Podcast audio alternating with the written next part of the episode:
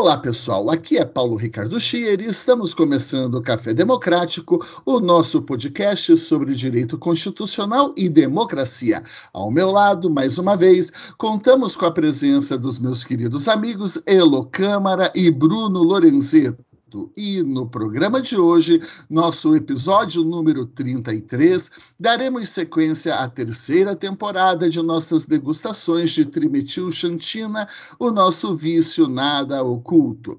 Hoje recebemos para a nossa conversa a pesquisadora Carolina Santana, advogada, indigenista, doutoranda em Direito na UNB pesquisadora visitante na Universidade de Lisboa, assessora jurídica do Observatório dos Direitos Humanos dos Povos Indígenas Isolados e de recente contato. Carolina, seja muito bem-vinda ao nosso Café Democrático e vamos ao nosso programa. Nós estamos aqui nessa terceira temporada ouvindo mulheres, mulheres que a gente gosta, mulheres pesquisadoras, mulheres que ocupam posição de destaque na pesquisa nacional e é, evidentemente, nós escolhemos é, você para participar de um programa 33, porque você é um dos grandes nomes do país nas pesquisas sobre direito dos povos indígenas. Então, Carolina, fique à vontade. Nós gostaríamos, nesse momento inicial aqui, de ouvi-la. Primeiro sobre o que você tem pesquisado, depois vamos querer também matar nossa curiosidade sobre essa pauta do momento no Supremo Tribunal Federal, tratando sobre a discussão do marco temporal e outras curiosidades que os nossos ouvintes certamente estão é, ansiosos aí para tirar algumas dúvidas. Carol, fique à vontade a palavra é toda sua, que o pessoal está aqui para te ouvir. Eles já não aguentam mais ouvir o Paulo Bruno e a. Eu queria agradecer o convite, antes de mais nada, aos três. Muito, muito obrigada. Né? É uma honra poder aqui falar sobre a minha trajetória, a minha, minha pesquisa. É, agradecer a apresentação generosa. Quem dera um dia eu chegar nesse lugar de ser um grande nome, né, da pesquisa nacional. Eu, a gente estuda para isso, né? Mas é, muito, muito obrigada mesmo. E é uma honra estar aqui conversando com vocês. Estou bem feliz. Legal, Carol. Carol, você podia falar então um pouquinho para a gente aqui nesse começo da sua trajetória, o que você tem pesquisado, o que você anda escrevendo ultimamente, e suas reflexões, né?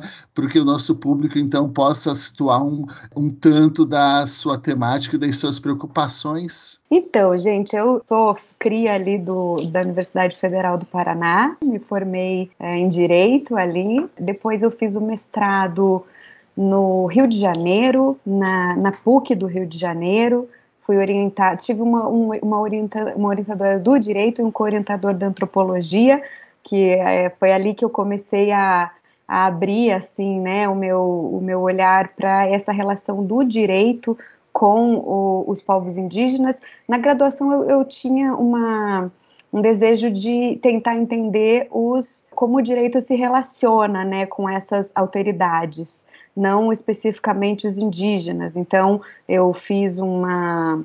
O meu trabalho de final de curso até foi em Direito e Literatura, orientada pela professora Vera Caran, com o livro Vidas Secas, e ali eu, eu olhava mesmo para essas pessoas que tinham, é, não conseguiam lidar com essa grandiosidade dessa do que é o direito, né? Grandiosidade para o bem e para o mal.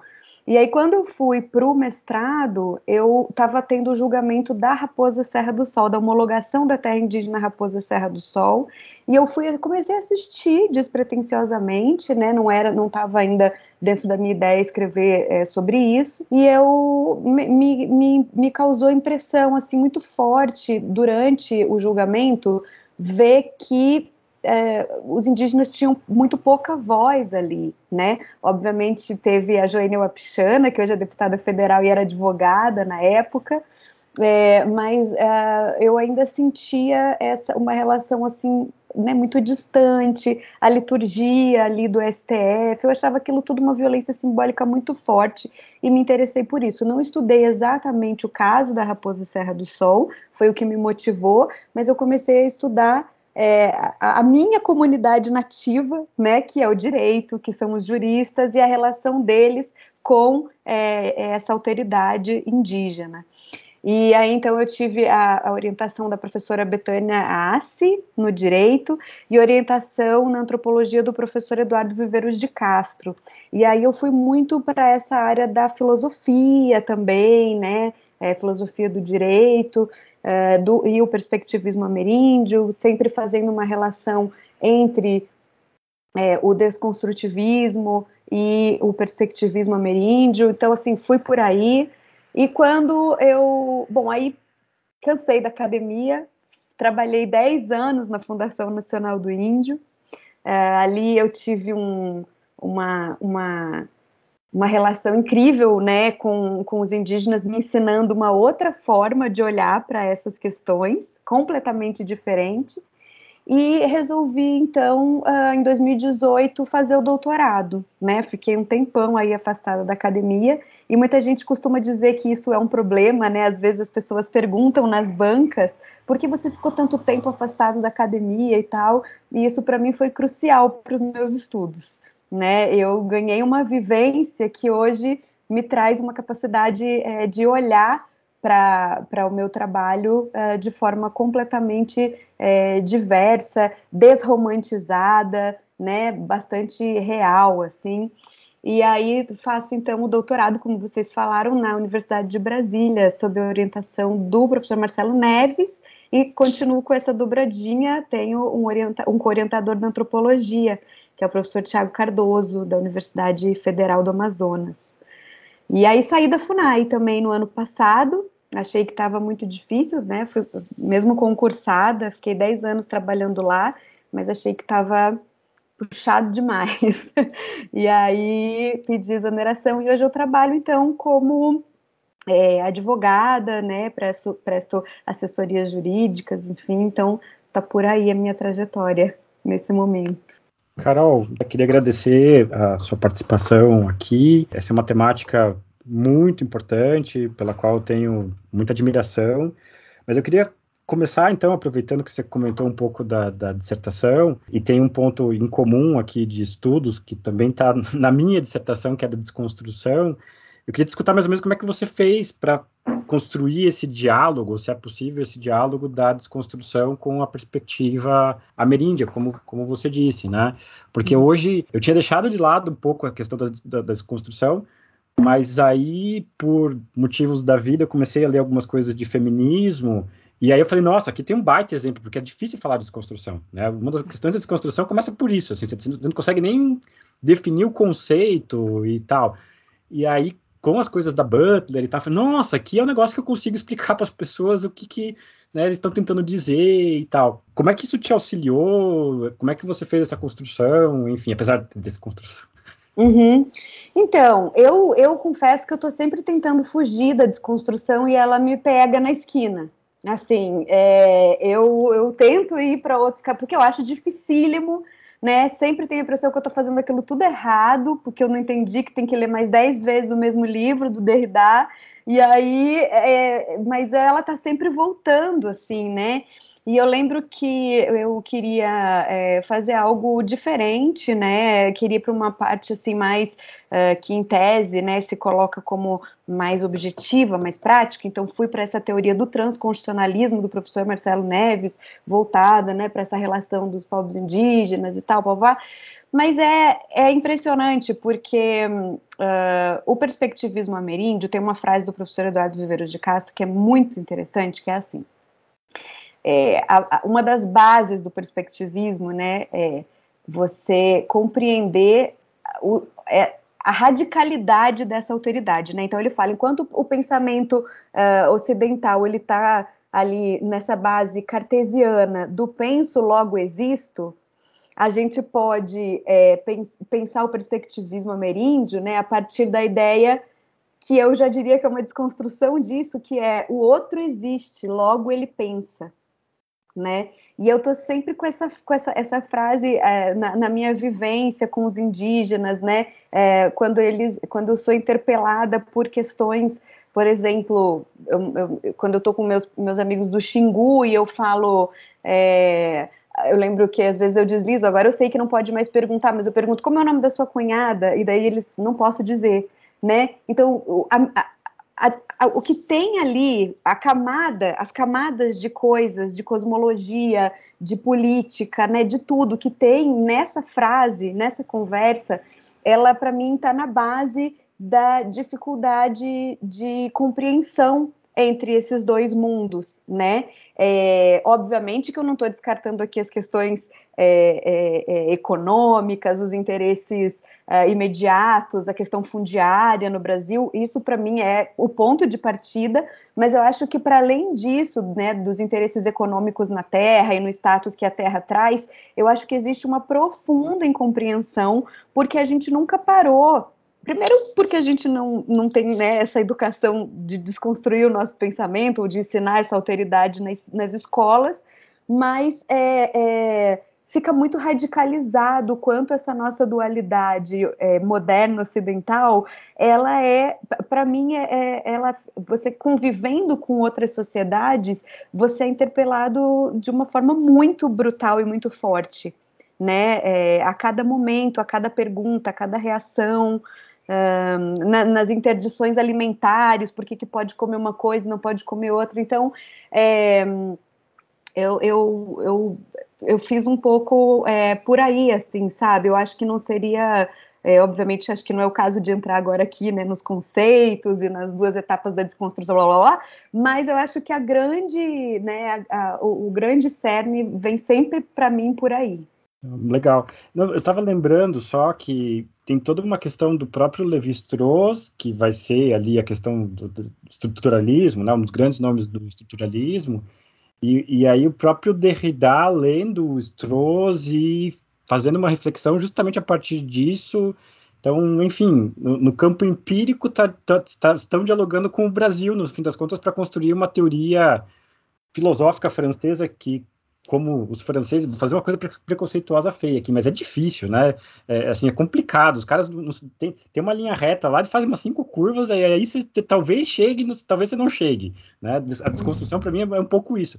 Mas a própria ideia do pós-estruturalismo me parece, tipo, por causa mais das feministas, foi algo que me, me fez, não, beleza, tá, entendi o que eles estão querendo dizer aqui, mas realmente é, é, é difícil compartilho é, de, de, dessa dúvida se é que eu estou fazendo certo, mas acho que talvez não seja nem, nem esse o caso. Mas, enfim, agradeço então por, por isso. E aí, emendando mais uma pergunta e puxando para um outro lado, que aí é mais para o direito constitucional, e, e acho que é uma pergunta um pouco aberta, mas enfim, a Constituição pode ser, a Constituição de 88, pode ser tratada com um marco vitorioso na conquista dos direitos dos indígenas, assim, temos ali um, uma garantia importante, uma mudança, porque, enfim, tem, tem algumas coisas um pouco paradoxais, né, que durante a própria ditadura tem a criação de parques e tal, tem pessoas que vão tentar dialogar, né, e falar assim, olha, enfim, né, você tortura lá o povo que é comunista, mas indígena não é bem assim e tal, é, qual seria a sua avaliação sobre a própria Constituição? Porque hoje né, a gente está debatendo uma interpretação ou as possíveis interpretações que podem ser dadas da Constituição. Ali foi um momento assim meio especial. O que, que você acha? Ah, eu acho que sim, né? Acho que a gente pode dizer que ela traz uma mudança de paradigma, né, diante de não só os direitos indígenas, né, mas inúmeras é, é, é questões. Uh, mas tem uma mudança de paradigma muito forte ali, né, na Constituição de 88, que todo mundo é, é, é, que estuda o direito indígena está super acostumado, embora não se aplique ainda no judiciário como um todo, mas assim, a gente tem uh, a primeira vez que se fala em direitos originários em uma Constituição, né, então, portanto, direitos anteriores àquela Constituição, é, né, que é esse nosso, a nossa, o nosso mito de origem ocidental, né, é, a, a, Constituição, mas a gente ali está dizendo que há algo antes da origem. É, e também, a, eu acho muito isso no artigo 231 e no 232 muito forte a, a ideia de que a tutela acabou.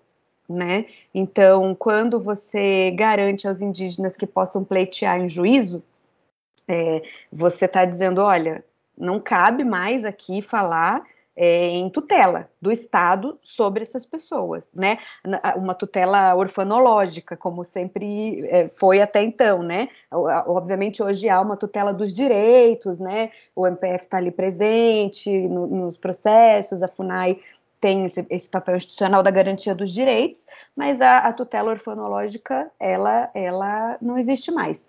Então, acho que os, os indígenas, eles é, se organizaram fortemente para participar né, da Constituinte, estiveram ali presentes, né, firmaram esse acordo com todas as dificuldades que foram impostas a eles, de até não deixarem entrar com a vestimenta tradicional, teve que ter né, negociações para eles poderem entrar ali com a roupa deles tradicional, é, até outras imensas, né, barreiras linguísticas para compreensão do que estava sendo dito e tudo, mas eles participaram daquele pacto, né, digamos assim, daquele momento. Então, é, eu fico pensando que reinterpretar esse momento sem a participação deles né? Inclusive porque a Convenção 69 da Organização Internacional do Trabalho garante que eles sejam consultados para questões que afetem eles, né, diretamente. Então, é, é uma violência muito grande, para além de todas as violências, né, que, que físicas e simbólicas que a gente pode observar. E apesar disso, uh, a gente vê, por exemplo, a terra indígena Guirarocá, que é a, terra que eu estudo né, no meu doutorado, eles tiveram a terra anulada por conta dessa interpretação da segunda turma, né, do marco temporal, que você, por a gente ter esse mito de origem na Constituição, então só os povos que tivessem na posse das suas terras, na data da promulgação da Constituição, teriam direito à demarcação da terra, né? Esse é, essa é uma, uma interpretação da segunda turma do STF, não é nem plenária. Mas, uh, diante disso, a gente uh, observa que, mesmo, uh, eles continuam lutando para ter essa voz, porque esse processo ocorreu sem eles serem ouvidos. Né? O processo transitou em julgado e eles tiveram que entrar com uma rescisória para pedir para serem escutados né? Então a gente ainda, apesar de a gente ter esse tanto tempo de, de Constituição já é, né, vigente, quase 40 anos, a gente tem é, essa quebra paradigmática, mas ela é muito ainda textual, né? Na prática, assim, a gente ainda tem bastante dificuldade, inclusive dentro do judiciário. Eu vou, vou me atravessando, queria agradecer você ter podido conversar com a gente e assim meio um testemunho, né? sei que um testemunho parece uma coisa quase religiosa, mas um testemunho que eu acho que as primeiras vezes que eu ouvi falar sobre direitos indígenas e indigenistas foi com você, que é o tipo de coisa que a gente consegue ficar cinco anos na faculdade e quando é falado, é falado quase que assim, cinco minutos em alguma aula perdida, se é que foi falado nesses cinco minutos. Então, já assim, um agradecimento pelo papel que você faz de, de trazer de, e agora na luta por esses direitos.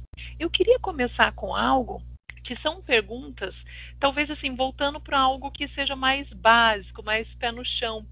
Porque você fala sobre dificuldade no âmbito da academia de pensar essa outra racionalidade, mas às vezes em questões que qualquer pessoa que vai falar sobre isso, às vezes até numa aula de direitos humanos, tudo fechadinho, aquela caixa, vem as dúvidas.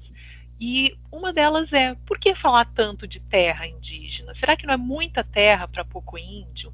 Por que, que proteger povos indígenas, se não tem mais, afinal estão integrados. Queria que você falasse um pouco sobre isso bem livremente, naquilo que você considera que é relevante para tirar essas máscaras que a gente acaba usando e dificulta começar a conversar de fato, né? A gente usa um troço e que já assim pré-formatado e que às vezes não a conversa nem começa. Uhum. É, eu poderia é, responder com um clichê, assim, mas eu, eu, que eu vou trazer aqui, né? Mas eu quero ir além dele, né? A, a, muitas vezes as pessoas costumam dizer assim, não, é muita terra na mão de poucas pessoas no Brasil, né? A concentração de terra, assim, né? Que é um clichê, obviamente, mas eu acho que a gente está num grau de de pós-verdade, de discussão tão uh, difícil assim, de, o diálogo, né? Que eu acho que não é mais suficiente a gente ficar só nisso, né? Então eu acho que vale a pena a gente pensar o que, que fundamenta uma afirmação como essa, de temos muita terra para pouco índio, né? É, e aí a gente volta para olhar para essa alteridade, né, e, e, pensar qual é o fundamento de dizer muita terra para quê, não para quem. Eu acho que o que motiva é pensar o uso da terra. O que motiva essa frase é o uso da terra, né? Então você tem formas diferentes de ocupar a terra ao longo do planeta, né? Redondo. Então, a gente tem essa, essa, essas diversas perspectivas de como cuidar da terra, como habitar a terra. Só no Brasil a gente tem inúmeras comunidades tradicionais, né? Indígenas, quilombolas, faxinalenses, quebradeira de coco de Babaçu, ilhéus. Então, assim, por que, que a gente consegue afirmar tão categoricamente essa frase e até quem não tem uma terra é, é, defende isso? Porque a gente construiu, né, a nossa sociedade hegemônica, enfim, ela construiu a ideia da terra como status e a ideia da uma ideia alimentar sobre o uso dessa terra voltada para o comércio, né, voltada para a produção. Então a monocultura ela serve muito a essa indústria que a gente criou hoje, né? A forma de organização dos alimentos no planeta, e por isso uh, como ela atende mais a essa demanda do mercado, ela é hegemônica. Né? E aí, quando eu digo tem muita terra para pouco índio, eu estou dizendo assim, na verdade, eu estou dizendo poucos índios praticam a monocultura, né? E isso não é lucrativo do ponto de vista hegemônico do mercado. E os indígenas eles estão há séculos falando outra coisa. Eles estão dizendo, olha, aqui a gente ocupa a terra sim. E, e a gente. É, é assim que a gente sabe viver, a gente não precisa de coisas diferentes para isso. Né? Os indígenas, quando eles entram, eu vejo é, né, inúmeros falando que eles não gostam de entrar nessa categoria da miséria, né, do, do, dos censos e tal, porque a miséria é medida por, ah, tem um televisor, tem geladeira, tem que, é isso, por que medir isso entre eles, se ali não precisa, né? Obviamente que eu estou levando o argumento ao extremo, aos indígenas urbanos também, que a gente não pode esquecer, mas como a gente está falando de terra, eu estou trazendo esse exemplo de um argumento mais extremo, né?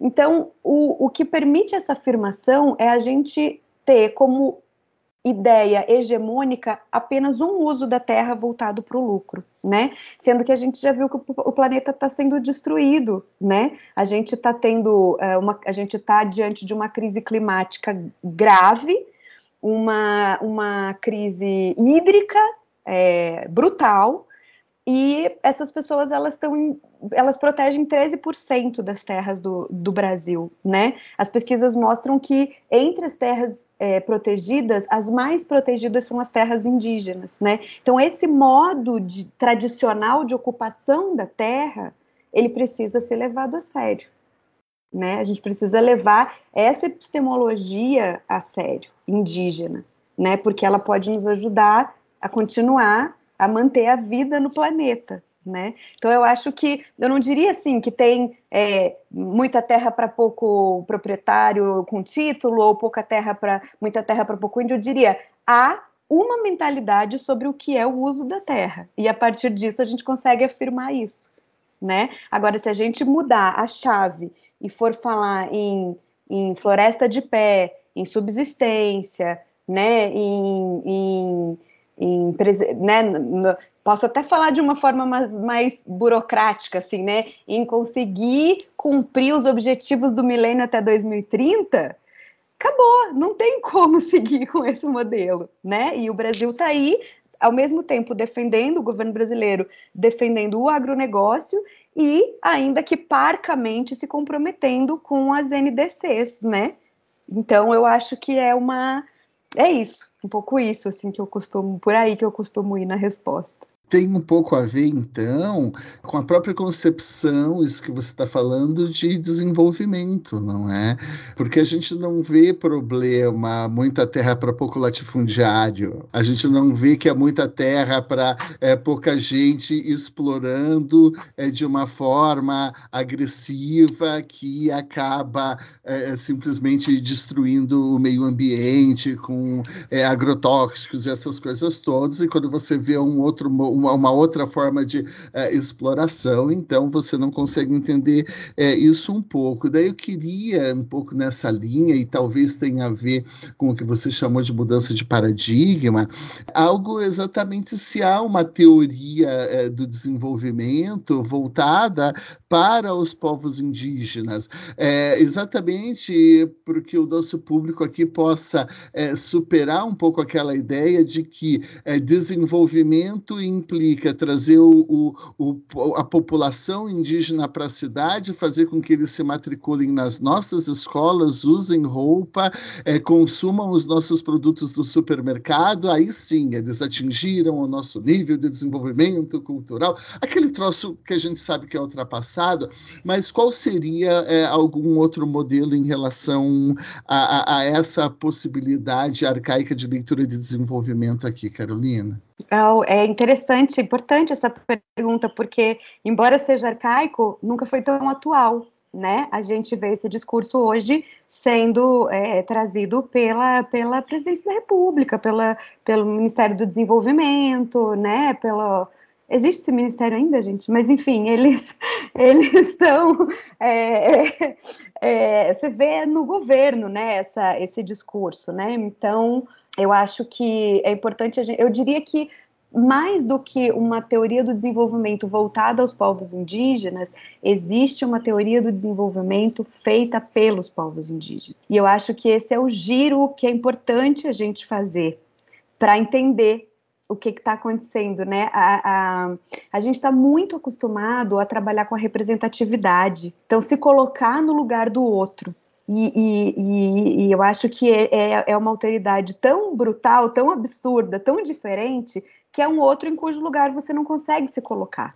Então, só a partir da, da escuta, do diálogo, da convivência, da abertura, né, para isso, você vê o julgamento que está tendo aqui, é, em Brasília, essa semana ele já foi adiado, eu perdi as contas, mas acho que mais de cinco vezes. E os povos indígenas, eles têm, eles estão trazendo a visão de desenvolvimento deles para cá, e eles entendem, inclusive, que é importante eles virem até aqui falar. Então, eles vieram muitas e muitas vezes até aqui. E aí, os representantes passam entre, é, né, nos gabinetes dos ministros, falam com eles, e alguns me dizem: olha, eu já contei muitas vezes a minha história lá, mas eles não acreditam. Então a impressão que ele tem é que é, é, e aí é que eu acho que a gente tem que ouvir essa teoria do desenvolvimento feita pelos povos indígenas, é, no sentido de, de fato, criar, mesmo dentro das instituições do direito, novas formas de poder ouvir essas pessoas.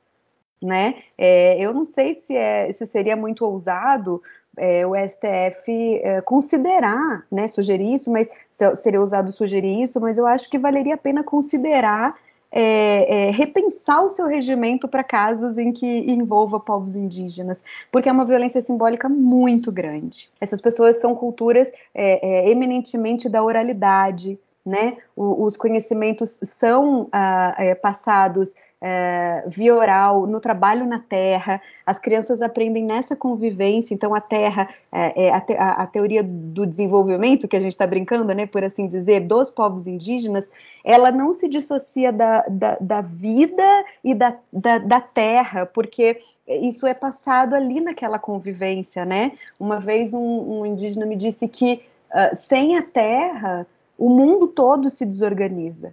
Né? Então, a teoria do desenvolvimento está relacionada também com essa ideia de que para manter a cultura, transmitir os conhecimentos, tudo isso, né, é, é, eu preciso, eu preciso é, permitir a convivência entre as pessoas, né?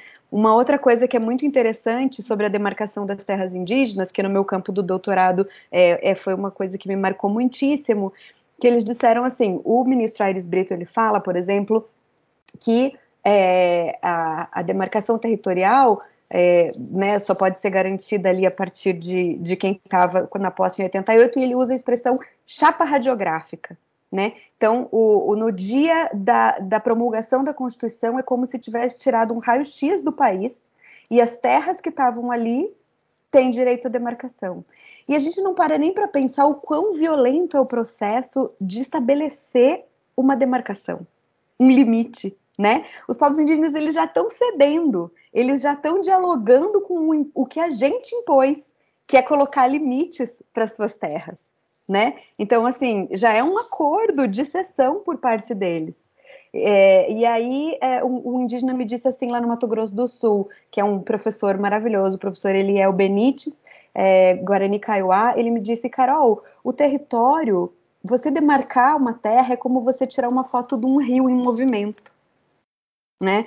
Porque é, ele é movimento, né? E ele diz assim, vocês aprisionam as palavras nas decisões judiciais, né? Eles têm rezas específicas para as decisões para para acalmar né, o corpo de quem está, esfriar o corpo de quem está lidando com esses processos, os Guarani e os Kaiowá, e libertar a, essas palavras dessa rigidez. Né? Então, uh, a gente tem uma teoria do desenvolvimento ali, é, feita por eles, que é, que é muito maravilhosa. Assim. Carol, eu queria puxar o que você falou, porque você falando. Você disse o julgamento dessa semana, que é o julgamento do marco temporal. E eu queria que você falasse um pouco sobre isso, como surgiu a tese do marco temporal, que para mim, que não sou uma pesquisadora de, desse ponto específico, é muito surpreendente como pode na, assim, interpretar a Constituição, que fala a proteção das terras tradicionais. É isso. Como pode alguém achar que é razoável uma interpretação que restringe brutalmente o alcance disso, e assim, eu não estou nem entrando, veja, a, a, a, minha surpresa é uma surpresa muito rasteira até, porque eu não estou pensando na alteridade, eu não estou pensando numa outra forma de vida, eu estou pensando naqueles critérios de interpretação dos direitos que a gente aprende no primeiro ano. Uhum. Que restringe direitos fundamentais a menos que tenha uma norma específica para isso. Então, eu queria que você falasse de onde surgiu essa tese de marco temporal, como que chegou até isso que está. Uhum. Eu só queria pegar uma carona na, na pergunta, Elo, que eu também ia perguntar isso, mas enfim, é, e, e, dizer assim, o tanto de coisas interessantes que já foram faladas aqui, inclusive a própria ideia de testemunho que a, que a, que a Elo estava falando, né, de quem pode testemunhar. Essa, essa é uma pergunta muito interessante de quem, quem pode falar. E eu acho que boa parte das coisas que a gente está discutindo aqui passa, inclusive, por, essa, por essas questões, né? Quando, quando a Carol está explicando justamente dessa, o aspecto dessa alteridade radical e da grande dificuldade de você conseguir se imaginar no lugar desse outro, talvez o desafio, né, é, aqui seja a gente perceber que o, o, o, outro somos nós, na verdade, a gente que invadiu. Uhum. Né, e a gente devia aceitar e assumir essa posição e talvez pedir desculpas, que até é um, é um, é um, outro aspecto. Mas quando o Paulo está falando também desse, né, o, o, o indígena, que é, que é um senso comum que, que é, é, muitas vezes aparece que, ah, se ele está andando de moto, se ele está usando o celular, ele, ele deixa de ser, né? Que, quem sou eu para dizer o que o outro é ou não é, e, e o, o, poder que existe, né, em negar, porque isso, a gente não faz isso com, com, com, com outros, outros, outros tipos de pessoas. O, o se, a, se, a, pessoa muda de religião, tá, tá dentro do exercício da liberdade religiosa. Agora, ah, não, se o indígena está usando sapato, ele está traindo a cultura, porque ele tem que estar tá preso dentro de um, de um, estereótipo que é formado pela gente a respeito do que ele deve ser. E, e isso é também uma, uma violência. E, e, achei sensacional, cara. É uma tese isso daqui, né? Vamos Bruno, reorganizar. Tô tentando, tem que só escrever. Bruno, é como se nós é como se nós de, perdêssemos nossa identidade quando nós passamos a andar de carro e não mais de cavalo. É não, um troço ridículo passou, a esse ponto mesmo. A aceitar, né? por exemplo, Paulo, o Laerte virou a Laerte. Sensacional, adoro o Laerte, né? E, e, tudo bem. Aqui a gente passou a aceitar, não sem lutas, não sem problemas e tudo mais, né? Então, em gênero, tá tranquilo. Agora, quer dizer, tranquilo entre aspas, o atual governo, né? tô, tô de cor de rosa, virei menina. Então é isso, né? Mas gostei da. É uma tese isso, Carol. Mudar a estrutura de funcionamento do STF para que a gente consiga ter uma tradução. É, até que ponto na audiência pública, isso aqui é mais uma camada de complexidade, né? Até que ponto que o STF supostamente se abrindo para escutar né, a comunidade, ele efetivamente está escutando, esse é um, um, problema, mas quando a linguagem não é a mesma, esse, esse, é um baita problema e é super interessante. Acho que é, é isso, né? Quem, quem talvez possa fazer essa mediação? Quem que pode ocupar esse lugar, né? De explicar para eles, né? Não tem nenhum indígena ocupando né, cadeira de ministro do STF. E, e, e, a gente sabe, aí é um outro problema, o Paulo está tá animado aqui, inclusive, da própria ideia de representatividade, mas é dar vez e voz para todo mundo, né? Não precisamos nem falar da política, da, da, da baixíssima representatividade que isso tem no, no, nosso país, mas aí eu ia emendar a pergunta que a, que a Elo já fez, então, para mim tá. isso tudo conflui para o marco temporal, né? Então, assim, é justamente esse não ser que leva a, a, ao não reconhecimento de, de direitos, né? Carol, acho que a gente podia começar essa resposta um pouquinho, querendo te direcionar aqui. Olha que maldoso e tendencioso, não é? Do começo. A população indígena estava aqui desde sempre, e daí, de repente, a Constituição de 1988 vem e traz como uma grande conquista delimitar um pedacinho para eles ah, beleza, e viva! Olha como nós somos legais. Estamos dando, estamos reconhecendo que disso que nós espoliamos, um pedacinho vai ficar, vai ficar com eles. Pronto, não, não vamos espoliar é, é, tudo. Nesse sentido de ser uma grande vitória, a Constituição vem para situar então os nossos ouvintes e reconhece o direito de delimitação das terras tradicionalmente ocupadas pelos povos indígenas. Essa tradicionalmente, a partir de, de um determinado momento, por interesses, sabe-se lá de quem, nós sabemos bem quem, vem falar assim: não, não, não, não, não, pera lá. Não é desde sempre, porque senão o país inteiro vai ser deles. Ou muitas terras serão deles. Nós precisamos estabelecer um marco. Então, eu gostaria que você situasse para os ouvintes o que, que é esse debate, então, do marco temporal. É, se o debate é exatamente isso que eu estou aqui colocando, é o que a Ilô pergunta, o que o Bruno pergunta é, é, é as terras desde sempre, é que eles ocupavam é, é, é só em 1988, é que eles estão ocupando agora, é, é esse o debate, é quem interessa esse debate e quem é contra reconhecer a delimitação de terras para os indígenas, por que, onde moram, o que comem, por favor.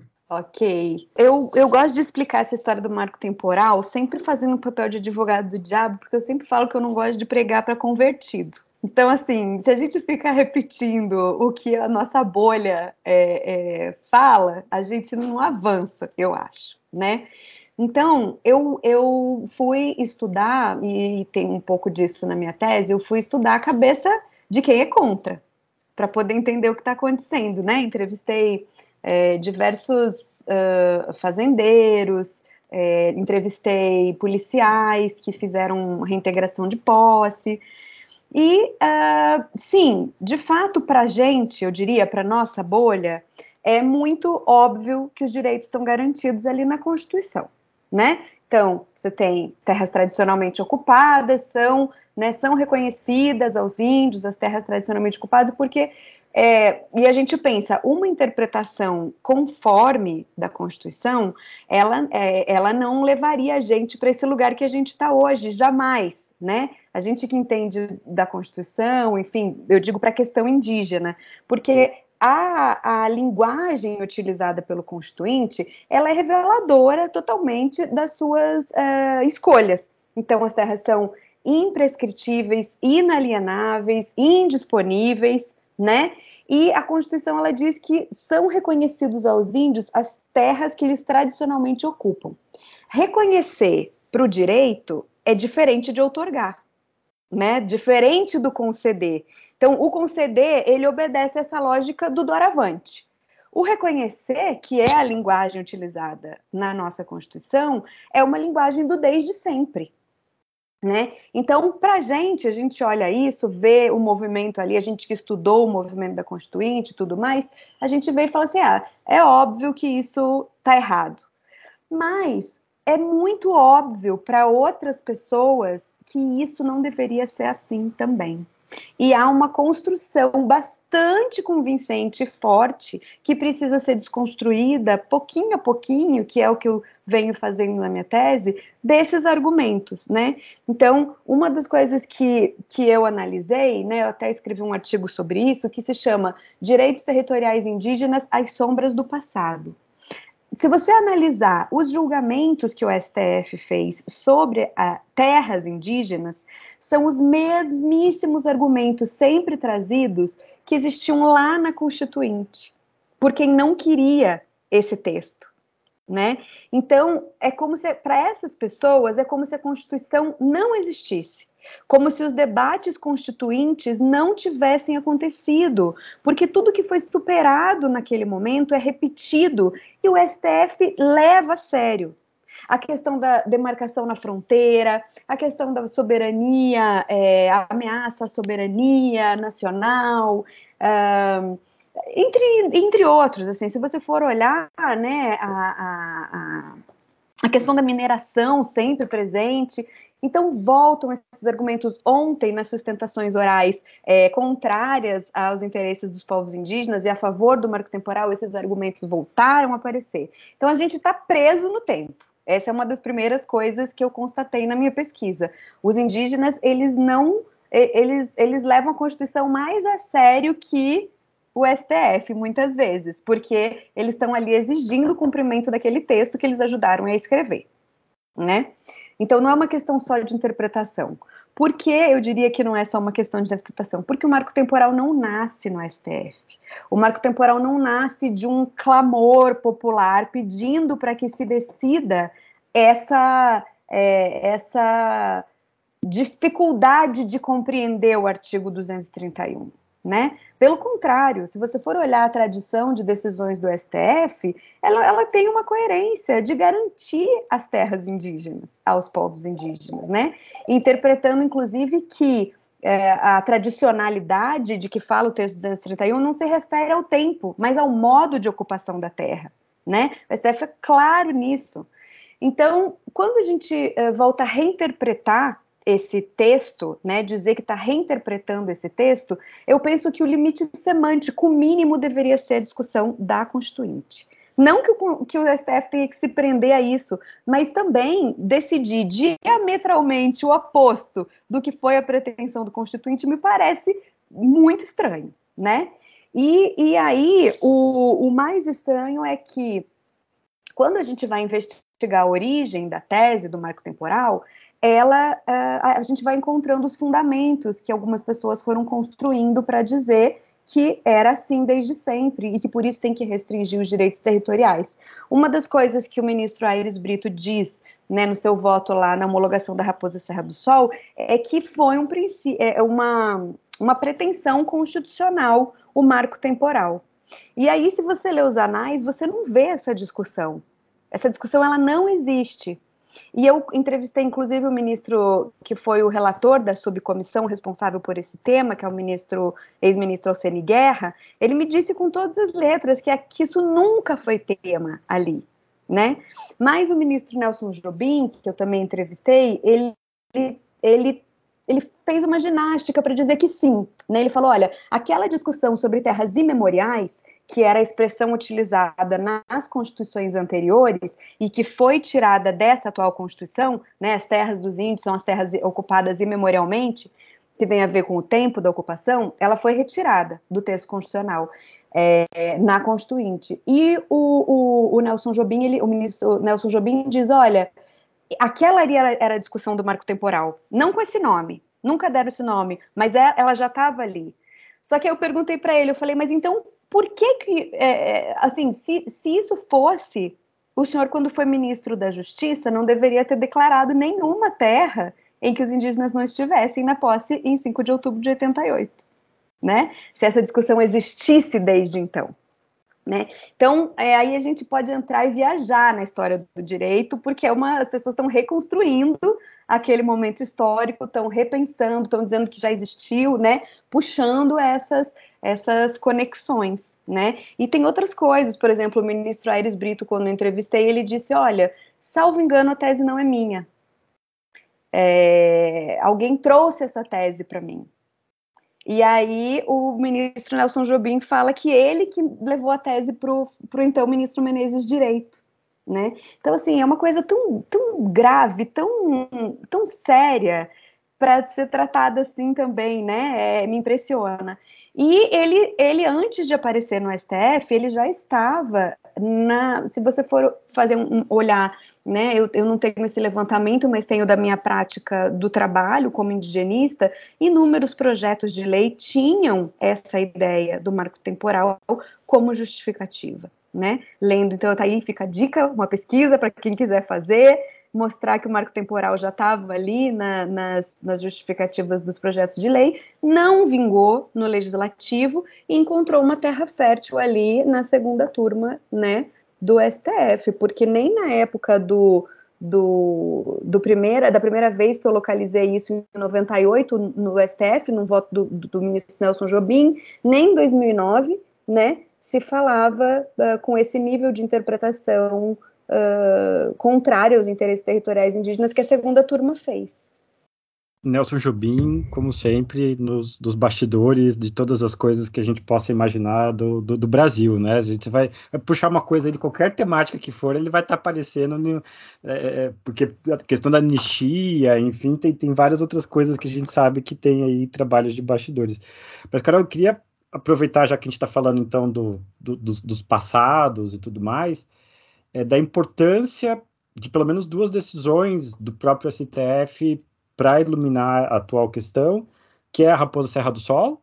Eu posso ter errado na interpretação, mas assim, ah, superficialmente foi uma vitória porque mandaram os poceiros embora. Tinha inclusive algumas questões ali de cunho religioso, inclusive, né? Porque os poceiros tinham ali uma denominação mais evangélica e tal. Mas enfim, eram arrozeiros, poceiros e tudo mais. Eu lembro que na época teve um pouco de surpresa, assim, porque o Menezes Direito vai vai estabelecer né, aquelas condições específicas, acaba passando isso, e aí a gente ficou meio que na dúvida. Então, assim, foi uma vitória, não foi? É, o que, que aconteceu? E a outra decisão que também poderia nos auxiliar seria dos quilombolas, né? Então, isso já foi derrotado em relação aos quilombolas, né? Será que assim não seria até mais simples? Então, ó, já tem ali, né, rácio decidente para a questão de quilombola, aplica isso para a questão de indígena e, e, e pronto. Então, é curioso isso do voto da raposa, porque é, tem um professor, eu entrevistei algumas pessoas que, que viveram aquele momento né, mais do que eu, eu perguntei para um professor maravilhoso, professor Enio Barreto, inclusive aqui da, das Ciências Sociais da Antropologia no, na UNB, como é que foi aquilo, se aquilo foi visto como uma vitória. E, é, sim, de fato, foi visto como uma vitória, para que, é, o que, acho que, acho que isso é sempre uma, entre a cruz e a espada, né, os povos indígenas ficam diante de uma possibilidade de não homologar a terra deles, é óbvio que a garantia foi uma vitória. Agora, o que se foi um backlash, né? O que se fez com aquela decisão é uma é uma aberração, porque você tem uma legislação criada ali que não existe é, em nenhum lugar. Por exemplo, dentro das condicionantes, você tem a impossibilidade de ampliação de terra indígena. Mas tem terra indígena que foi feita antes de 88, antes da gente ter o decreto 1775, que regulamenta a demarcação participativa junto com os povos indígenas, que foi feita por engenheiros agrimensores, fizeram um quadrado. As nascentes estão fora da terra indígena, né? Então por que, que eu não posso rever? Por que, que eu não posso ampliar, botar as nascentes para dentro, né? Então, a, demarcação participativa, ela é uma coisa recente, né? Se for pensar diante da, história das demarcações, né? Começa a acontecer mais fortemente a partir de 96. Então, é, tem também é, é, a questão com, com a, como é que diz, a, a gestão da terra, né? A sobreposição ali com, com unidades de conservação, isso também trazem uma. Enfim, são 19 condicionantes que vão legislando, né? É, então não é só uma, uma decisão judicial, ela tem, traz ali um, um mini código, né? E, por fim, o impacto das pessoas notarem que aquilo poderia ser extremamente ruim e os embargos de declaração, então perguntando se aquilo valeria para todas as terras indígenas. E aí o ministro relator, que foi o ministro Barroso, fala: não, isso não vale para todas as terras indígenas, mas. E aí o problema, né? Por ser uma decisão da mais alta corte do país, pode ser usada como referência. Né? E aí, textura aberta, o que, que é usar como referência? É... E aí virou uma festa, né? Obviamente, porque a gente volta numa questão histórica de quem que está ali acessando mais o judiciário, quem tem mais poder aquisitivo para pagar um advogado, para ir lá e dizer que aquilo se aplica à sua, à sua questão, né? Então, uh, a gente tem aí esse jabuti, eu diria, que é essa, essa, essa menção aí, essa decisão do ministro Barroso, porque aí, rapidamente, se transforma isso em em norma, parecer 001, né, da AGU, vinculando toda a administração pública federal a isso, a esse parecer, e por aí vai, né? Então foi um embargo de declaração que na prática disse que não valia, mas que podia usar. E a parte dos, dos, dos quilombolas, será que já não resolveria, em particular? Eu estou esperando os votos dos ministros para ah. ver como é que eles vão fazer essa ginástica, para dizer que não, né? É óbvio, eu até esqueci de te responder de tão óbvio que é para mim que isso é um precedente. Então, assim, vamos esperar para ver como vai ser essa, essa, esse desvio dessa, desse precedente, né? O que você fala parece aquele meme que parece que de vez em quando tem uma foto que fala é proibido dançar junto, mas se quiser pode. Se quiser pode. Não, não se aplica para todo mundo, mas se quiser pode. E aí com isso paralisa qualquer processo de demarcação, né? Exato. Eu, essa terra que eu estudo, né, que é Guirarucá, eu também fiquei muito impressionada com os impactos, né, porque é, eu vou falar livremente aqui, né, sem ficar fazendo referências teóricas, mas eu queria que entendesse que não plágio, só para ficar mais fluido. Mas, assim, a, a, força que as palavras têm, né? Então, a, a, o, os ministros, eles criam um mundo quando eles dão uma decisão, e essa, eu não, eu não sei se eles se sentem responsáveis por esse mundo que eles criam. Então, por exemplo, os indígenas lá com quem eu convivi, que tiveram essa terra anulada pela, pela tese do marco temporal, no dia seguinte da decisão, eles venderam toda a criação deles: galinha, porco, vaca, preço de banana, porque eles achavam que em seguida ia vir a Polícia Federal e fazer uma reintegração de posse. Né? E essas coisas, para quem não tem quase nada, né? Tá vivendo ali esperando uma decisão. É, é, é uma terra extremamente degradada, porque é, é no Mato Grosso do Sul, né? Então a gente, a vegetação já foi praticamente toda retirada, o acesso à água ali é muito difícil para eles. Então essas, esses impactos assim que me impressionaram muito quando eu tive lá, né? Ouvi os indígenas falando sobre o marco temporal que como eles não foram retirados, é, para eles é como aqueles indígenas, né? É como se o marco temporal ainda não tivesse chegado. O marco temporal ele vai chegar com, eles usam, né? Eles falam despejo. O marco temporal ele vai chegar com despejo. Então a gente está aqui vivendo um mundo criado virtual do direito, né? E, e, e, do, das ideias, discutindo, tese, embates, e tem uma coisa acontecendo lá, né? É, na vida dessas pessoas, enfim, e, que é muito interessante. Tem até um filme da professora Débora Diniz, né, no julgamento do aborto, que acho que se chama Uma Vida Severina, que ela acompanha essas decisões para lá e para cá, e a Severina tentando fazer o aborto na, na rede pública, né? Então me, me lembra um pouco isso, assim, também. São vidas. Desculpa, Carol, mas isso que você fala é super interessante, porque a gente sempre ouve falar sobre o consequencialismo na decisão, e que quando a parte ré é o poder público, especialmente na parte de finanças e tributos, é muito evidente. Não vai voltar, porque afinal vai ter um impacto, mesmo que criou um tributo de maneira absolutamente ilegal, porque vai ter um impacto de não sei quantos bilhões. E falo, o impacto é de bilhões e aí leva em consideração. Mas quando são vidas dessas pessoas, isso não é levado. Isso fica em segundo plano sempre, né? Eu acho que tem também a questão da. Você está falando aí do, do, de, dos valores, né, que a gente dá para a nossa sociedade, então esses valores aos bilhões. E nessa discussão do marco temporal, tem uma coisa que, que me impressiona muito também, eu escrevi sobre isso também, sobre a, a diferença que o STF dá ao peso de perícias de ciências diferentes. Né? Então você tem uma desconsideração muito grande das perícias antropológicas. Eu utilizei uma decisão do ministro Faquim em que ele fala que ele não pode, é uma decisão daquelas que pede medicação, né? A pessoa então precisa de uma medicação muito cara, blá blá blá.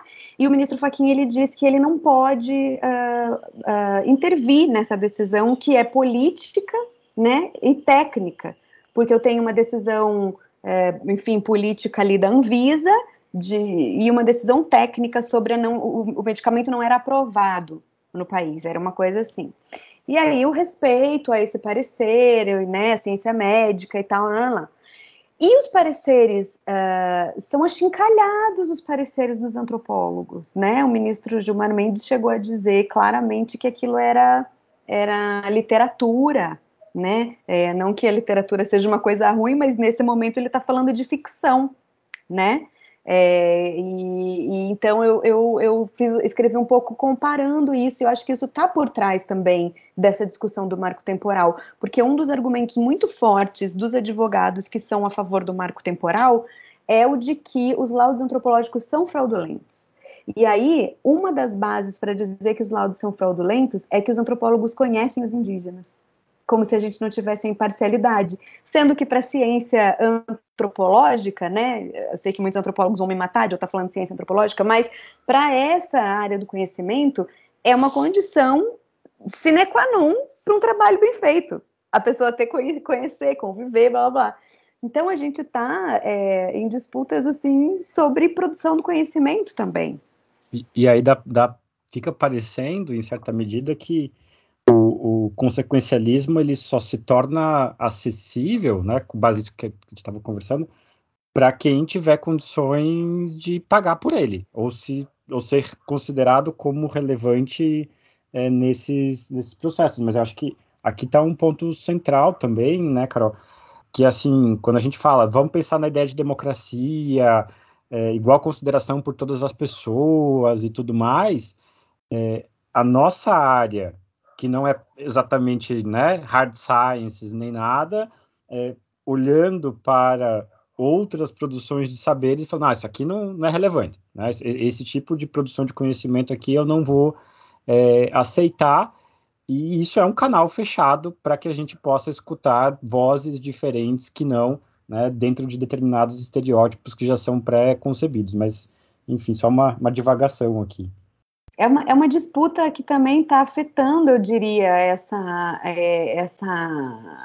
Como a antropologia ela funciona a partir de uma associação, né, Associação Brasileira de Antropologia, é, tem uma disputa interessantíssima dos fazendeiros criando outras formas de legitimar é, pós-graduação para formar é, antropólogos, né? Então, acho que é, é super interessante isso, a gente é, observar por esse, esse lado também, né? Quais são as ciências que a gente valoriza hegemonicamente, né? Para além de você desconsiderar o conhecimento indígena, ainda tem essa coisa de você deslegitimar a, a, a ciência que estuda essas pessoas ou que estuda com essas pessoas, né? Isso que você fala é super interessante e me lembra muito uma, uma fala que eu ouvi do Renato Janine Ribeiro, e ele foi ministro da Educação e tal. Ele é filósofo, né? Ele era ou é professor da, de filosofia da USP, e ele falou um negócio que eu achei super interessante. Você vai falar, é o óbvio, mas às vezes o óbvio ele a gente não parou para pensar. Então, quando ele falou, por exemplo, que tem, tinha todo esse estímulo para cuja engenharia, engenharia que traz o desenvolvimento, o resto, especialmente humanidades, seria inútil. É, assim, basicamente é isso que o Ministério da Educação e a CAPES nos falaram. E ele fala, isso é um absurdo, porque quando você pensa o desenvolvimento e você fala quanto que, por exemplo, vai receber plantando soja impacta no PIB, e você desconsidera o impacto, por exemplo, do agrotóxico nas pessoas, e vai ter um gasto, ou você desconsidera o impacto disso nas, nas nascentes, você está fazendo um cálculo ruim, errado, você não contabilizou. Então, essas ciências, elas são importantes para mostrar de fato se é um desenvolvimento ou não. Só que quando você exclui já de início antropologia, sociologia, é, questões ambientais, na verdade, é para mascarar que isso não é desenvolvimento. Alguns estão ganhando dinheiro, mas de maneira geral o país é muito frágil, né? Sim, sem dúvida. E eu acho, eu acho também que esse é um debate é, colocado de forma muito falaciosa, né? Esse debate da produção agrícola ou da, né, da necessidade de você abrir mais terras para para você, é, enfim, ter que avançar com o agronegócio, para você ter mais uh, lucro, para você, para o país se desenvolver mais, porque, é, e aí são, né, não cabe entrar aqui agora, mas tem um vídeo muito legal do Observatório do Clima, é, que está no YouTube, inclusive, que mostra essas, é, as, os estudos, as porcentagens, mostrando que hoje a gente não precisa abrir mais terra para agricultura, a gente precisa investir e otimizar né, e recuperar as que já estão sendo utilizadas. A gente tem muita terra é, é, utilizada agricultável no país e também, obviamente, que vai custar um pouco mais do que sair derrubando uma floresta com um correntão e dois tratores, mas recuperar áreas que já, que já foram utilizadas pela agricultura, né, pelo agronegócio, para reutilizar. Então, você fazer uma, uma, uma, um reaproveitamento, né, planejamentos de reaproveitamento dessas áreas, em vez de você só ir abrindo área, abrindo área, abrindo área. Então, é bastante didático esse vídeo do, do Observatório do Clima, e me parece que é uma discussão também que é colocada de forma, desde a Constituinte também, de forma muito falaciosa em cima dos povos indígenas, sabe? Porque eu não vejo a, a gente, a necessidade da gente é, é fazer esse embate, né? É um clichê também é, de dizer, olha, a gente precisa de mais terra para o agronegócio ou precisa de terra indígena. As duas coisas são possíveis, até porque se você faz um investimento nos produtos da floresta, isso vira, é, né, com todas as aspas aqui, mas eu estou sendo didática, um agronegócio, né? Porque você a, a floresta ela produz muita riqueza, né? Só que a gente não vê assim né? Não é só a floresta de pé produzindo né, oxigênio, não sei o que, não. A gente tem extrativismo na floresta, a gente tem a economia da floresta, que é, é, é subestimada, né? Carol, eu queria perguntar uma coisa que a PIB eu sei que está super envolvida, eu acho que o Eloy Terena assinou, que é a denúncia para o TPI de genocídio. Queria que falasse um pouco, porque há algum tempo, acho que isso faz uns três meses, talvez mais, houve um debate até no, nos jornais se genocídio era muito exagerado para descrever as condutas do atual governo no que diz respeito aos povos indígenas. E vocês fizeram, assim, vocês estou falando a PIB, mas com outros grupos também, acho que a Heloísa Machado participou, né? E fizeram denúncia ao TPI e mostrando por que, que as condutas atuais e as omissões elas se enquadram como genocídio para os fins do Estatuto de Roma. Queria que você falasse um pouco sobre isso. Uhum, uhum. É, esse é um debate bem legal, né? Bem interessante, porque eu acho que de fato a gente tem que tomar cuidado com a banalização dessa, né, desse tipo penal, digamos assim. É, uh, é um, um, crime extremamente grave, precisa ter essa reconsideração sempre, repesamento. Eu acho que é disso que você está falando quando você menciona os debates, né? Eu lembro que a professora Deise Ventura chegou a publicar algo assim no El País, depois o professor é, Demetrio Magnoli é, foi lá e comentou na Folha que não, que não era assim, que estava exagerado o uso do termo. E é, se a gente for olhar uh, para os povos indígenas, para a realidade dos povos indígenas, eu acho que é impossível a gente não uh, caracterizar como genocídio, né? especialmente os povos isolados e de recente contato.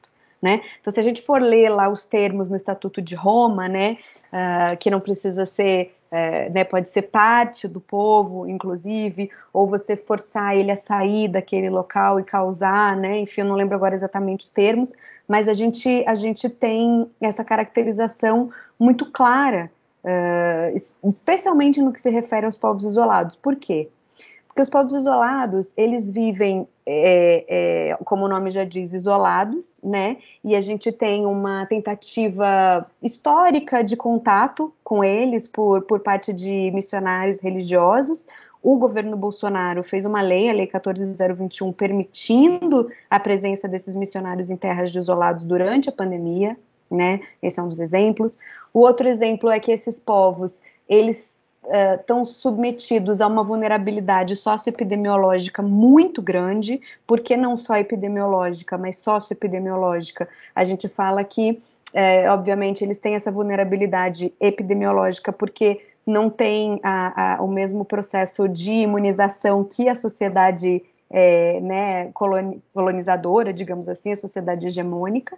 Uh, porque não querem, né, é, mantém a sua, a sua integridade física ali a partir da floresta, e além dessa vulnerabilidade epidemiológica, eles sofrem com uma vulnerabilidade territorial, então isso, todos os povos indígenas passam hoje por um, um processo de acirramento das invasões territoriais, né, queimadas, então, essa, essa vulnerabilidade territorial, uma vulnerabilidade demográfica, porque eles já são é, povos é, ou fragmentos de povos resultantes de massacres, né? Sabem da nossa existência, então o povo isolado não é aquela pessoa que nunca viu um não indígena, pelo contrário, eles inclusive estabelecem relações esporádicas com povos indígenas que dividem as terras com eles. É, então, essa vulnerabilidade demográfica, porque passaram por, por por é, é, massacres e um contato forçado pode causar a morte de todos eles, né, uma, que é um dessas populações que são menores. Uh, você tem uma vulnerabilidade relacionada, por exemplo, cultural, né? Se você perde muitos idosos, você, você perde líderes políticos, você perde grandes xamãs, né, curadores, e se você, se você tem a morte de crianças, que, que né, não é o caso agora do coronavírus, mas de outras doenças que podem matar crianças num contato, para as quais eles não tenham defesa, você a longo prazo você pode inclusive alterar é, é, as formas de organização dos casamentos, né, a estrutura social. É, então, é, o fato de, de, de não, não, não proteger desse contato, incentivar esse contato com povos isolados, ou, por exemplo, os vetos que foram feitos nessa, nesse, nessa lei 14021, né, por exemplo, acesso à água potável, é, enfim, são a, as barreiras sanitárias que não estão sendo é, devidamente é, erigidas, né, que foi uma determinação da DPF 709 é, pelo STF, são muitos exemplos, muitos, né, então eu acho que de fato, a gente tem que ter cuidado com essa terminologia, né? Não dá para a gente banalizar, mas não, não é o caso, eu não diria que é o caso com relação aos povos indígenas, assim, né? A peça está muito, muito interessante e com muitos dados bastante robustos. Eu queria fazer uma pergunta que tem alguma relação com, esse, com essa questão, porque, enfim, às vezes aparece uma acusação de uma certa romantização Acho que você deve estar acostumada com, com esse tipo de ataque, né?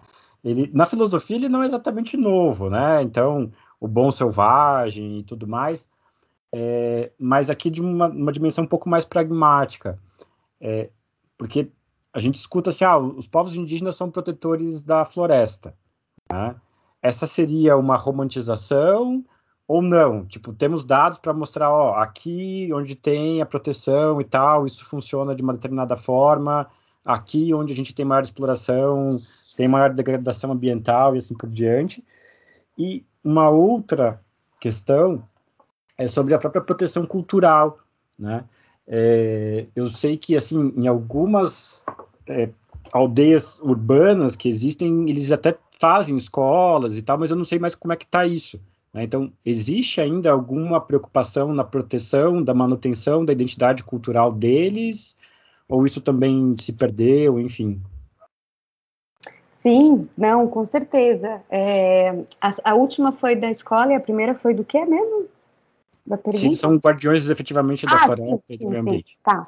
É, então, essa, essa romantização, ela existe, acho que ela é, ela é produto da nossa falta de diálogo com essas pessoas, falta de informação, falta de representatividade, né?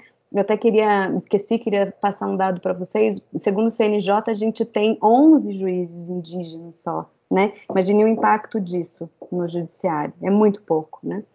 Então, uh, e assessores também, a gente né, deve ter muito, muito poucos. Enfim, é, então essa, isso, a falta dessa representatividade é, faz a gente ter essa, essa romantização. Eu mesma já fiz essa romantização, né? E é muito ruim porque você você tira dessas pessoas quando você romantiza a humanidade delas, né? Mais básica. Qual é o ditado mais básico que a gente tem? Que errar é humano, né? Então, se um indígena não se porta como essa imagem de ambientalista da sociedade é, hegemônica que, que tem essa expectativa né, de, de, comportamento dele, que ele se comporte como um ambientalista é, nato, a, a, a, discriminação e, e o, o, ódio e, a, e o julgamento ele é muito mais forte sobre essa pessoa do que uma outra, né? É, que não seja indígena. Então, os indígenas, é, obviamente, a gente tem indígenas que querem é, abrir suas terras para monocultura, a gente tem indígenas que vendem madeira, que a gente tem isso porque são humanos, né? Então, se eles não puderem errar, a gente está tirando a humanidade dessas pessoas, né? É uma estigmatização muito grave. Então, é bem, bem importante que a gente consiga uh, né, é, difundir cada vez mais essa ideia não romântica, que está totalmente relacionada com criticar o iPhone, com criticar o carro, com criticar não sei o que, está tudo relacionado, né? É, e sobre a educação, sim, a, a, né, tem, a gente tem desde a década de 80 aí um movimento que, que começou, um movimento super bonito entre educadoras não indígenas, né, e, e educadoras indígenas. Então, elas, elas fizeram né, e garantiram o direito da educação na própria língua, é, o direito de, de escolas feitas nas aldeias, formação de professores indígenas, né? E, e é, é, muito muito bonito, assim. Eu até fiz uma uma série, tá no, tá no meu Instagram, no meu IGTV, uma série de entrevistas com essas educadoras, né, que eu tenho um, um, projeto, assim, que eu faço nas horas vagas, que é sobre as mulheres indigenistas, e muitas foram educadoras e lutaram por isso, né, pela adequação da, da dessa lei, né, é, é, voltada para uma, uma educação diferenciada entre os povos indígenas. Eu lembro que uma delas, que é a Neide Siqueira, ela me disse uma vez que ela, elas chegaram ali com a ideia de ensinar na língua. Né? Vocês precisam estudar na língua de vocês. E aí é aí que vem a coisa da alteridade, né? Elas viraram e falaram assim: não, a gente quer aprender a língua de vocês, porque a gente quer saber o que vocês estão falando, a gente quer entender o que, que vocês estão escrevendo né? E aí as duas coisas foram sendo compatibilizadas, né? A, a Neide conta também que, que as mães iam com as crianças pequenas e de repente as crianças estavam aprendendo junto. Ela ficava impressionada, assim, que esse aprendizado muito vinculado, né, da família e todo mundo junto ali, essa família estendida. Então, ela via as crianças estavam aprendendo e repetindo coisas que mãe, as mães estavam aprendendo ali na escola. Então, isso, isso rola, sim, e, e só que, obviamente, como tudo, necessita é, de melhorias na implementação, né? Houve uma tentativa em governos anteriores de você implementar territórios é, socioeducacionais, enfim, tudo isso agora está muito parado, né? Obviamente, mas existe sim essa, essa legislação voltada para isso. Você tocou num num ponto aí que me deixa bastante curioso. Num contexto de interseccionalidade, existe espaço para um feminismo indígena? Qual seria ou qual é a pauta delas? Uhum. É, é uma curiosidade. Claro, claro. Bom, eu vou dar algumas. É... Como eu não sou indígena, né, eu não me sinto à vontade para responder essa pergunta, mas elas estão discutindo isso sim.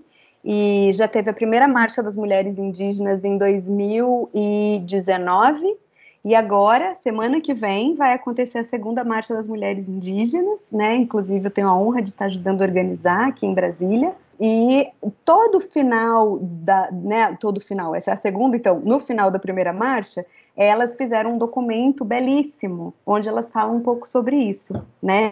Vale a pena ler, elas falam sobre essa essa relação delas com outros feminismos, né? E qual, qual seria esse posicionamento de um, de um feminismo indígena, se ele existe, se ele não existe. E agora, no final da segunda marcha, deve sair algo nesse sentido também.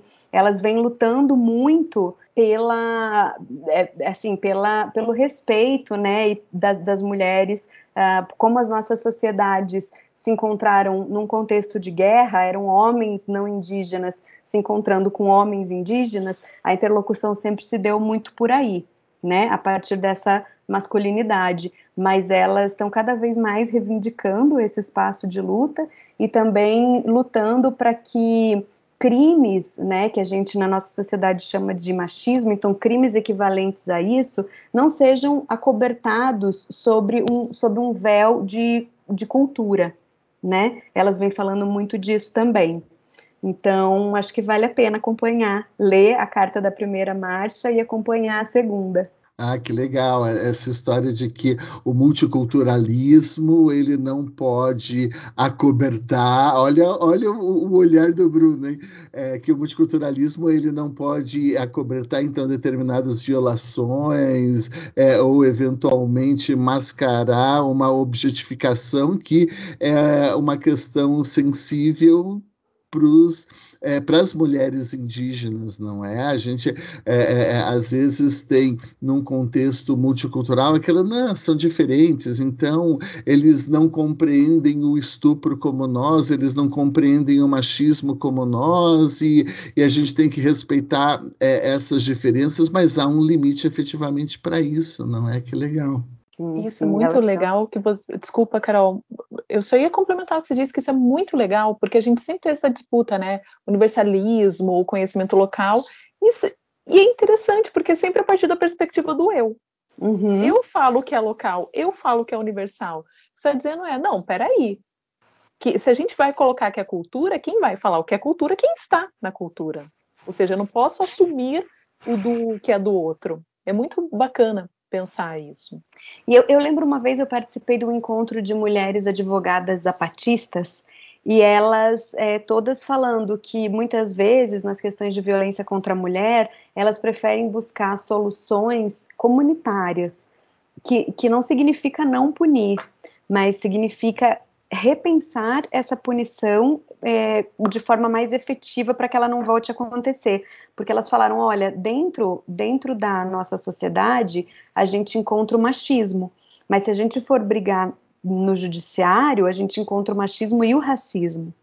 Né? Então, é, foi, isso me marcou muito ela já estava pensando em medidas estruturantes ali e tal, coisas super modernas do processo, só que não estava dando nome, porque isso que você acabou de dizer é bem isso, não adianta só olhar para o passado, tem que também pensar, né, é super interessante isso. E eu não sei o que o Paulo falou do meu olhar e tal, mas eu acho essa uma, um baita problema, universalismo e multiculturalismo. Eu achei que você fosse me recriminar. Eu não, Paulo, eu não. Mas é que, enfim, é, ele é infinito, né? Por que, que pode cortar o prepúcio do moleque judeu? Por que, que tem o ritual que, que é condenado, não é condenado? Enfim, acho que é outro é, programa. É, é, a discussão básica de sala de aula. Porque, porque pode fazer a circuncisão, cortar o é. prepúcio, a gente diz que isso não é mutilação, mas daí você pode costurar a vagina da mulher na África, etc e tal, e daí, ó, enfim o velho tema. Já estamos fugindo do tema. Abemos café, então? Abemos. Sim, sim, sim. Eu queria só dar um último aviso, e não é nem uma pergunta para Carol, enfim, mas é uma lembrança só, né? A gente falou de alteridade e tudo mais, mas uma coisa bem elementar que acho que é importante dizer. A gente fala povos indígenas é no plural, né? Uma lembrança, assim, são vários, né? Porque a gente olha ele assim, né? Aí o presidente põe o cocar, né? essa figura, né? Bestial aí que não gosta muito dele, né? Ah, tô, tô, tô, tem um indígena que gosta do Bolsonaro, são, são povos. Achei muito adequado o que você falou, Carol, que é, são, são, eles erram, a gente erra também, é isso daí né? E, mas a lembrança da pluralidade eu acho que é um elemento bem relevante, né? A gente está tá num país continental e além de estar tá num país continental são são diferentes povos, inclusive, né? Tem, tem, tem briga, tem um que tem medo do outro, enfim. É, a Elô falou, ah, eu não tive nada disso. Eu falei, ah, eu tive sorte, eu lembrei, né? Tive sorte de ter aula com Marés, então eu sou uma pessoa privilegiada, né? Então eu escutei, tive ali alguma coisa disso. E eu gostava de lembrar do, do Marés contando, assim, ah, tem, ah, tem, os, tem, os, tem os que são bravos, aí tem os que eles, eles vão para a cidade e falam assim: eu não vou ficar perto desse dali, não, porque aquele ali é bravo, já teve uma briga contra a tribo, não sei o que mais. Então é, é isso, é algo que nos, nos aproxima, né, de certa forma. É, eles têm reivindicado agora, inclusive, também é, as questões, é, assim como o movimento negro já faz há algum tempo, é, as questões de coloniais que estão na nossa linguagem, né?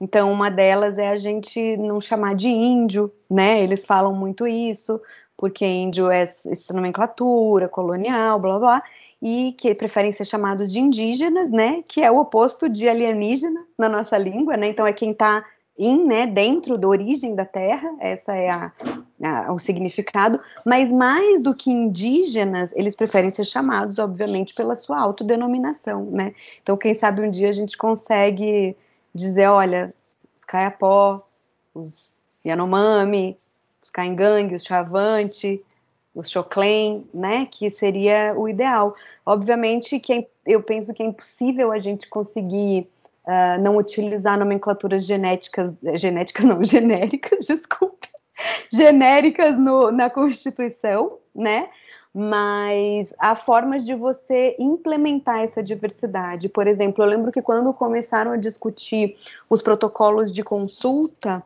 não, antes disso, quando começaram a discutir a consulta aos povos indígenas, eles falavam muito disso, nós somos muito plurais, nós somos muito diferentes e tal, e eu lembro do poder público dizendo, mas não dá para a gente fazer um tipo de consulta para cada um de vocês. E hoje, eles avançaram e escreveram seus próprios protocolos de consulta né? Então, assim, eles estão dizendo como querem ser consultados. Basta você seguir aquele protocolo, né? Não quer dizer que o poder público vai ter que é, compreender toda essa diversidade, que é super difícil, que é um conhecimento específico de antropólogos e, de, e dos próprios indígenas, obviamente. Mas, assim, eles estão construindo e estão dizendo, então a gente precisa ouvir, né? As respostas estão vindo. Tá, brigadão, Carol. Valeu pela entrevista. Uma baita de uma Foi linda. Eu que agradeço, gente. Uma Foi honra. Lindo. Adoramos.